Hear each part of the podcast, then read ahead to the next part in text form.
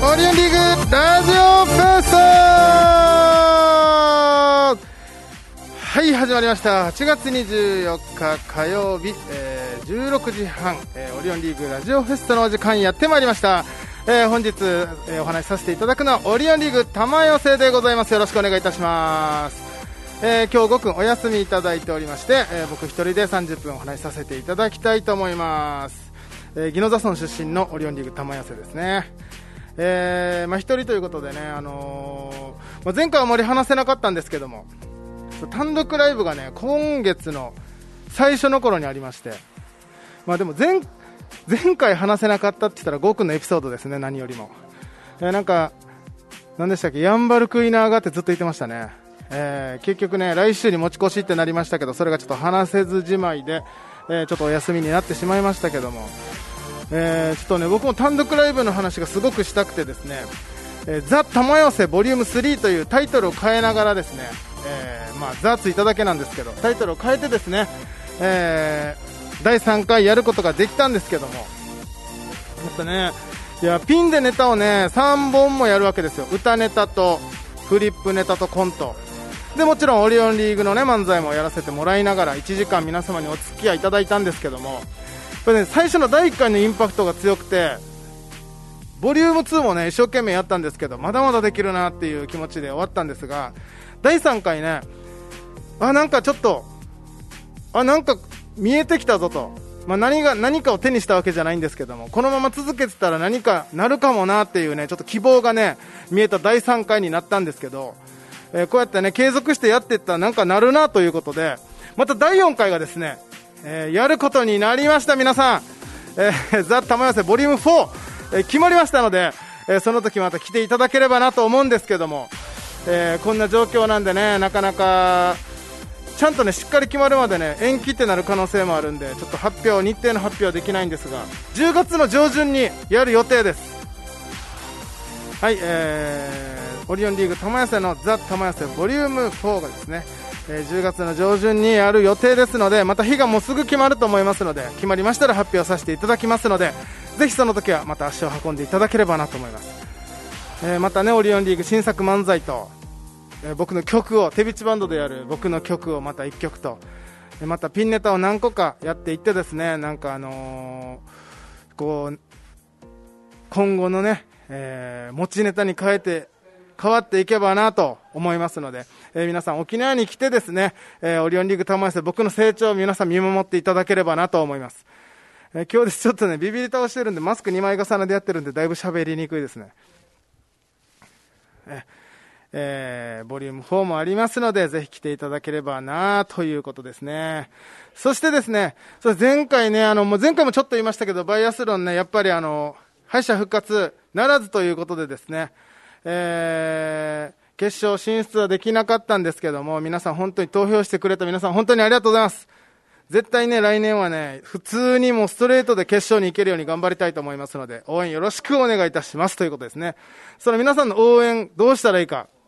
これ、ザ・玉寄せに来ていただくことが皆様の応援になりますので、えエネルギーに変わっていきますので、えー日々ライブに足を運んでいただいてですね、えー力を貸していただければなと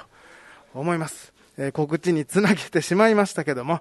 えー本当にね、感謝しておりますので、えこれ今後ともよろしくお願いいたしますということですね。さあ、それでは今日はですね、えー僕一人ということで、ちょっとね、いつもね、こう、30分がっつり話してるんですけども、一つの話を。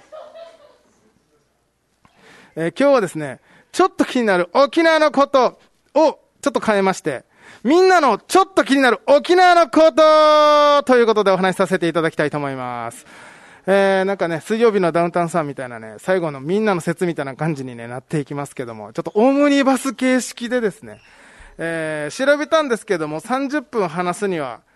至らなかった説をですね、えー、上げていこうかなと思います。まあ、まずね、9本この間終わりましたね。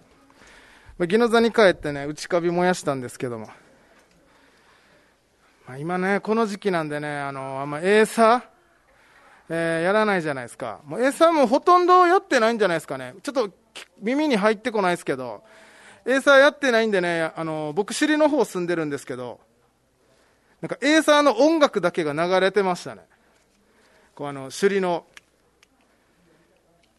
こう国道をね、えー、あのエーサーの音楽を流した車が走ってですね、えー、ちょっと旧盆、お盆の雰囲気をね、えー、出してましたね。えー、もう8月ね、あの沖縄で過ごすのはもう20年ぐらいぶりだったんじゃないですかね。やっぱそのエーサーの音聞かないと沖縄に帰ってきた気がしないっていうね。えー、今回こう、音だけでも聞けてよかったなということで、ちょっと、このね、説の中でね、一個ちょっと、エーサーって、こう、こういうね、都心道遺産てま遺産はえならんしやゆいやな若さぬ町村さしなファヌタンねはいやせんするゆいやな、ひやさっさっさっさ、みたいな感じでなんか、こう、カチャシに乗せれるようなね、ちょっと、なんか賑やかなやつも多いんですけどね、結構しっとりした曲もありますよね。まあよくあるのが、久高まんじゅう集とかね。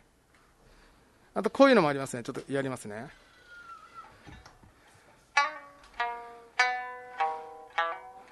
チュンチュン流れですね。チュンチュン流り。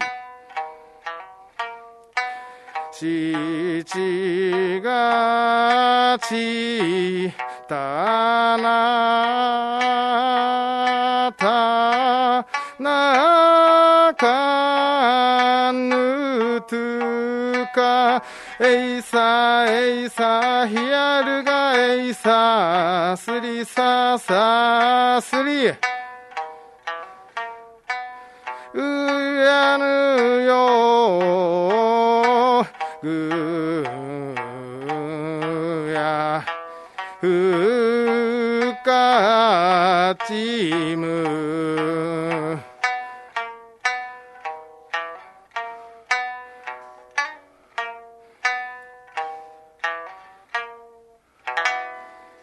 はい、えー、チュンジュンながりを今ちょっと弾きましたけどもね、えー、これはね、もう、ちょっと前に練習したばっかりでね、なかなか 今珍しくちゃんと弾けましたね。最初の方間違えましたけど。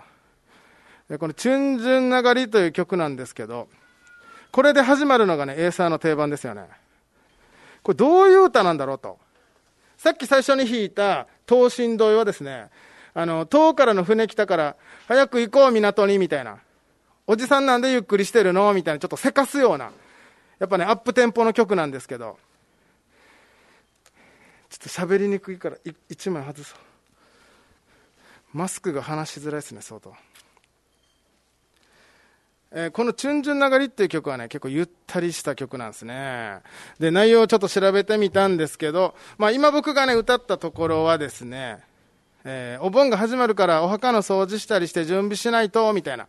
から始まって、これ1番だけ歌ったんですけど、こう全体を通したら、こう、親の、親の恩は深いよっていうのを歌ってるんですね。こう結構なんか、考えさせられるようなね。えー、歌なんですけども、まあでも、この歌詞とか、この歌詞の解釈とか、その歌詞の内容っていうのは地域によって結構違うんで、今僕が歌ったこの歌詞が、こう全地域にあるかっつったらそうでもないんですね。これ僕が学んだあの人の教えでこの歌詞になってますけど、地域によってはまたいろんな歌詞とか解釈があるんで、一概にそれだけとは言えないんですけど、まあざっくり言うと、こうお盆始まるからお墓の掃除しましょうね、みたいな。で、こう何番もずっと続いて歌っていくと、こう親の愛は深いよっていう、親の恩は忘れたらいけないよっていう歌なんですけども、このチュンジュンウフシっていう人がね、こうチュンジュン流りのあの、タイトルにも出てくるチュンジュンウフシっていう方がいるんですけど、これすごいお金持ちで、これ中城にいたそうなんですね。で、その、チュンジュンウフシっていう方にですね、子供が、息子が3人いたそうなんですけども、あのこうお金があるんでね、こう遺産を相続するときに、こう誰に相続しようかなみたいなことになったらしいんですよ。で、えー、じゃあどうやったらこの子供の愛を図ることができるんだろうと、親に対する。で、なんか病気になったって言ったらしいんですね、このチュンジュンフ氏が。で、病気になって、こうどうしてもミルクが必要だと。ミルクはでも、こう子供が飲みますよね。だだから、お前たちの子供をこう殺して、殺してっていうかこうあ、ミルクをあげずにね、えーあの、自分にミルクをあげることができるかと、説いたらしいんですね。そしたら、そんなアホなことを言ってる親の言うこと聞けるわけないって、普通まあ言いますよね。今の時代絶対そう言うと思うんですよ。まあ長男と次男はやっぱりそう言ったらしいんですね。で、次男は、あの、いや、子供よりも親が大事ってなったらしいんですよね。その時に、そんな変なこと言う親でも大事みたいな。え子供よりも親が大事だから、じゃあ俺はもう、僕は子供にミルクをあげずに、こう、お父さんにミルクを捧げます。そしたら子供がね、こう生きていけないって。じゃあお前あの、なんていうの、お父さんが指定した、あの、木の根元に子供を埋めてこいみたいな、もう残酷なことを言うわけですよ。もう話自体めちゃくちゃ怖いですよね、これ。で、それをですね、子供が、えーその息子、三男がね、その木の根元に行って、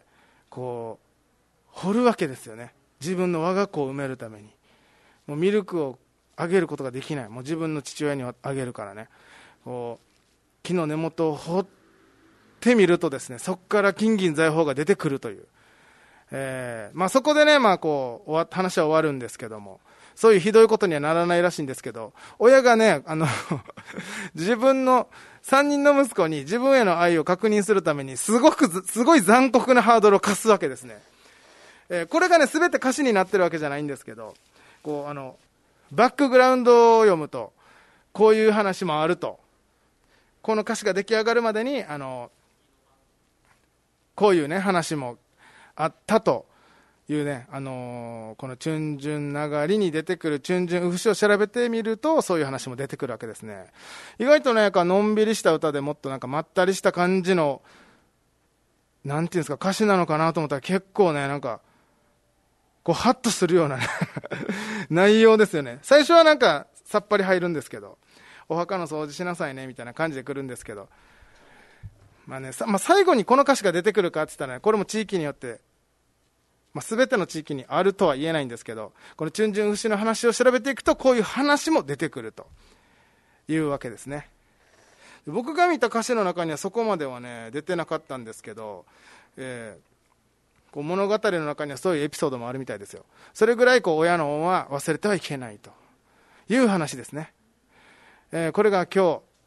話したかった一つの説になります。説じゃないですね。一つの、まあ、説ですね。えーちょっと僕が調べてみたけども30分丸々話すには至らなかった話ですね。えーお盆ということで今日こちらの、えー、チュンジュン流りを調べて、チュンジュン牛の話をさせていただきました。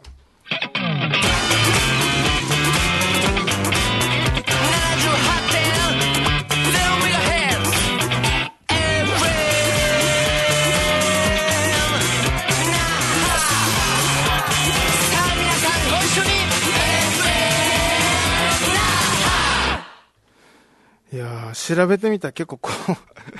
怖いって言ったらあれですけど、まあそれがね、あの、まあ親の恩はそれぐらい大事だという話なんですけど、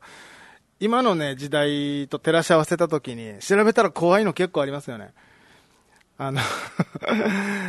あの、息子がね、まだ1歳なんですけど、実家の親がね、あやすときに、あの、歌うわけですよね、子守歌を。へいよ、へいよ、泣くなよ、耳ちり坊主型ちょんどっていうね、なんかメロディー自体は心地よいんですけど、あの、耳を切るお坊さんが立ってるよっていう歌詞だけ普通に紐解いたら怖すぎますよね、これ。えー、まあ沖縄のね、昔から伝わる話らしいんですけど、まあね、こう、普段普通に耳に入ってきてても、よく調べてみたら、こう、怖いっていうね、えーことが結構あるんですけど、そういうのをね、今日パパッと紹介していけたらなと思うんですけど、皆さんご、前もね、話したと思うんですけど、僕ね、東京のね、お世話になった人に、あの、昔働いてたアルバイト先なんですけど、それが、渋谷区恵比寿にありまして、えー東京都のですね、えー恵比寿に、えーそのね、あの、僕お世話になったお店があったんで、そこにブルーシールを送ったんですね。やっぱ沖縄のお土産といえばブルーシールじゃないですか。で、後で調べたら、ブルーシールが、確かガーデンプレスに入ってたんですよ。では、せっかく送ったのに、なんか近くにあったと思ってちょっとショックだったんですけど、さらにね、いろいろちょっと調べてみたら、いや、これ結構びっくりしますよ。びっくりする、僕はびっくりしましたね。ブルーシールって、まああれですよね、沖縄の浦添にありますよね、確か本社が。牧港の方ですかね。そうですね、浦添市牧港5丁目にありますね。で、この会社のこう、歴史みたいなのを辿っていくと、1994年に八重山営業所開設とか、えー、2004年、牧港店、隣にブルーシールレストラン、えー、ブルーシールレストランオンディッシュ開店とか、あるんですけど、2013年にですね、札幌飲料株式会社、株式会社国家コーあ、ポッカコーポレーション、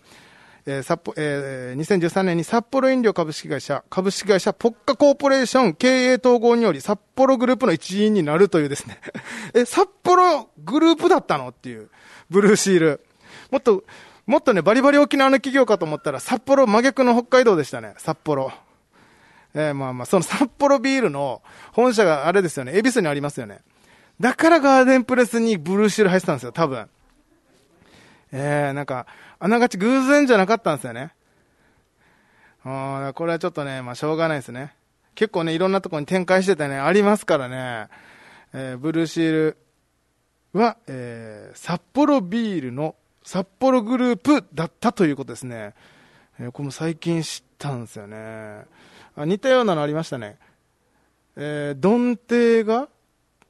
ドンテが神奈川にもあったという話をゴーくんがしてましたね。なんかか、内地の企業だったのかな？それも沖縄と思ってたら。えー、他にもですね、水回りの汚れを落とすあの目の粗い緑の硬いスポンジわかりますか？皆さん。あの、スカッチブライト。懐かしのスカッチブライトですよ。まあ今でもね、スカッチブライトっていう人いると思うんですけど。あれね、内地に、内地20年いたんで、あ、久しぶりにスカッチブライト見たと思って、あの、商品名見たら、スコッチブライトって書かれてるんですよ。スカッチじゃなかったんですよ。あれ？これ、え、じゃあどっかでなまって沖縄の人がスコッチブライトのことをスカッチブライトって言ってたのかなと思って、ちゃんと調べたら、スカッチブライトもあるんですよ。スコッチブライトも正しいし、スカッチブライトも正しいっていう。もうこれ確かにこの先調べようがないなと思ったんだけど。なんかよくあるよね。このコルゲートとかも、普通に歯磨き粉総称してコルゲートってね、沖縄の人言いがちですけど、あれはコルゲートっていうちゃんと商品名なんですよね、あれはね。えー、ちゃちゃんとねあのこうスカッチブライトスコッチブライトっていうのがあったという。意外でしたねこれ。あとですねこれは40代オーバーしかあんまりピンとこないんじゃないですかね。このね沖縄の人ねすねのことを1号線って言いますよねすねでなんかもうやたら打ったら痛いじゃないですか、まあ、弁慶の泣きどころって言われてるだけあってえ、じゃあなんで1号線っていうのか？このすねを。こうまっすぐビーンって走ってて、こう国道みたいですよね、これまっすぐ。ビーンと走ってて。で、この、米軍統治下の頃、昔もだいぶ昔ですよ。58号線のことを1号線って言ってたらしいんですよ。で、1号線が混んでたらめちゃくちゃ痛いじゃないですか。大打撃ですよね。だから膝を打って痛いことを1号線打った、打って痛いっていうらしいんですよね。えー、これ結構ね、あ、そうなんだっていうね、思って結構話したくても、こう1号線って言ってる人周りにいないから最近。まあ僕らのね、世代だけなんでしょうね。これは多分40、まあ30代いったらあんま言わないのかな。まあ中学校ぐらいまでしか行ってないしね、高校ぐらい入って1号線っていう人あんまいなかったな。うん、その弁慶の泣きどころのことを1号線って言ってたのは、米軍統治下の頃、1号線、あ58号線のことを1号線と言っていたからということですね。なんかこれなんか調べてったらもっといろいろありそうですけどね。うん。まあ、ちょっとね、その歴史的な部分で言いますと、ここ分かりますか皆さん？僕も最近気づいてびっくりしたんですけど、沖縄のね、この紙パックあるじゃないですか、長いやつ。あれね、1リットルじゃないんですよ。あ例えばあの僕ね、牛乳とかね、料理に使うときに、1リットルぴったり、ね、使おうと思って買ってきたら、あれ、1リットルじゃなかったことがあるんですね。その紙パック946ミリリットルなんですよ、あれは。ね、54ミリリットル少ないんですよ、1ミリリットル。あ1リットルに対して54ミリリットル足りないんですよ。あの紙パックは。これもね、沖縄だけなんですよね。え、なんでね、ちょっと足りないかというと、これこれもね、似たような理由なんですよ。さっきのと。米国で使われていた液量単位を使ってるということなんですね。えー、このアメリカ統治下の時代に、えー、使われていた工場、作られた工場とかで作られてて、その機械を未だに使ってるから1リットルじゃないということなんですよね。多分ね、1リットルとかあるやつは、後からその以降にできたものとか、もしかしたら、あのー、県外から運んできたりしてるんじゃないでしょうかね。うん。でその946ミリリットルという数字がですね、米国の4分の1ガロンらしいんですよ。そうガロンという単位がね、液量単位になりますので、米国はね。その4分の1ガロンがその946ミリリットルということですね。なんかね、あ、そういうね、色がまだ残ってるんだなと思って、もうほんと前回も話しましたけど、あの、730もそうですよね。もう730はもう完全にもう、今左側通行ですがね、こ右側通行の色が残ってたら困りますけど、そのたまたま FM 那覇の近くにある緑駐車場の入り口は、えー、まだ右側通行になってたと。まあ、特にね、あの、まあ、困らないんでしょうね、そこは。まあ、一瞬初めて見た人は戸惑うと思うんですけど、そういうね、なんか、まだね、昔の色がね、こう残ってて、こう身近にこう確認することができるっていうのは面白いですよね、本当に。うん。そうなんですよね。だから紙パックとかね、コンビニ行って、こうまあ最新、最新というかこう戦前には絶対ない、もちろんね、こう、どんどんどんどん情報が更新されていく、あの、置かれている商品とかがどんどんどんどん更新されて新しくなっていくコンビニにある紙パックの、あの、飲料水の容量が 940ml という、なんか 946ml というね、えー、まだこう昔の色が残ってると不思議な感じがしますよね。えー、まあそれがね、こう、なんか沖縄のこう歴史を感じる一面ですよね。いや本当にこれをね、えー、話させてもらったんですけど、最後にね、最近気づいたんですよ。うん、これも別の、ちょっと話変わるんですけどね、漫才するときに、ゴーくん緊張してたら、少しセンターマイクすぎるんですよね。あの、調子いい時はね、ちょっと並ぶぐらいで済むんですけど、あの、行き過ぎた場合ね、僕はね、まあ、右斜め前、僕立ち位置で言ったら上手になるんで、僕は右斜め前を見て漫才をすればいいんで、やりやすいんですけど、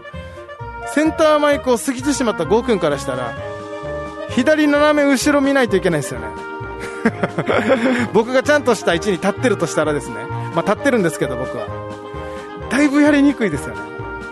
でもこれもね、あのもう今こ、今でこそほとんど言わないですけど、ま、ほとんどっていうか言わないな。もう緊張するなするなって言ってたんですよ、最初は。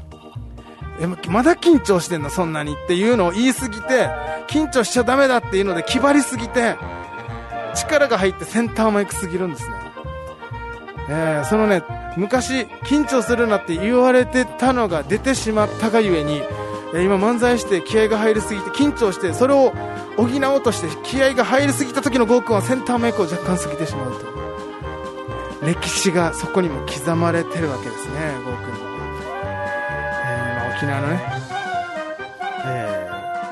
ー、こうなんていうんですか、このさっきの紙パックもそうですし、えー、右側通行、左側通行、この昔のコルゲートとかスコッチブライトとか、これも多分ね、この米軍から流れてきたものだと思うんですよね、そういうのがね。う、そういうね、色濃い沖縄、えー、暴君の芸人の歴史の中にもですね、えー、いろいろ積み重ねてきたものが今の漫才の、えー、節々にも出てきているという。説で終わらせていただきたいと思いますさあ今日は、えー、一人でお届けさせていただきましたけども、えーまあ、来週はいるのかな、郷君はもう9月に入ってるんですかね。あー、どうだろう。来週もいるのかないる予定ですね。ちょっとまだ状況わかりませんが、いる予定です。えー、またね、えー、2人でお届けできればなと思いますけども、えー最初にも言いましたが、10月の上旬に、えーザ・玉井祭ボリューム4ありますので、これもしっかり決まりましたら告知させていただきますので、えーもちろん土日に開催予定しております。皆さんスケジュールをね、ちょっと確認していただいて、ここに何か入るかもなって頭の片隅に置いていただければなと思います。えーまた決まりましたらしっかり告知させていただきたいと思います。ありがとうございました。オリオンリーグラジオフェストありがとうございました。